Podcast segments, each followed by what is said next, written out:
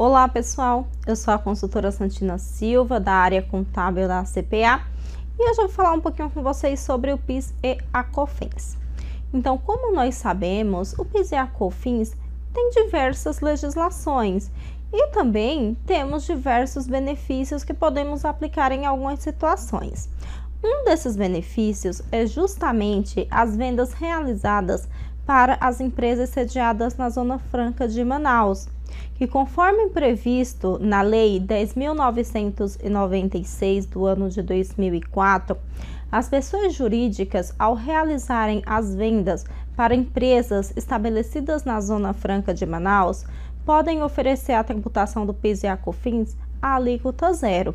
Então, se eu, pessoa jurídica, estou sediada no estado de São Paulo, por exemplo, e realizo a venda para uma pessoa jurídica estabelecida na Zona Franca de Manaus, eu posso aplicar a alíquota zero do PIS e da COFINS, desde que essa pessoa jurídica ela vá utilizar esses produtos adquiridos para industrialização ou até mesmo para uso e consumo. Mas o que quer dizer uso e consumo? A própria lei determina que entende-se por uso e consumo as mercadorias que serão adquiridas inclusive para revendas, quer seja atacado ou a varejo.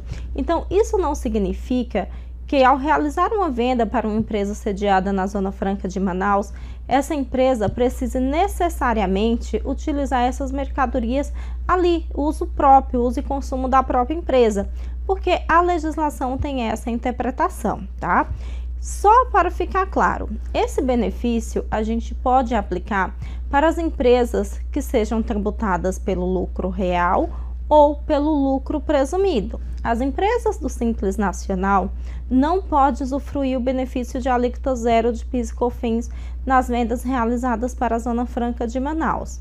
E da mesma forma, a gente tem que observar que essa regra do Simples Nacional, a empresa do Simples Nacional, vendedora não pode usufruir esse benefício.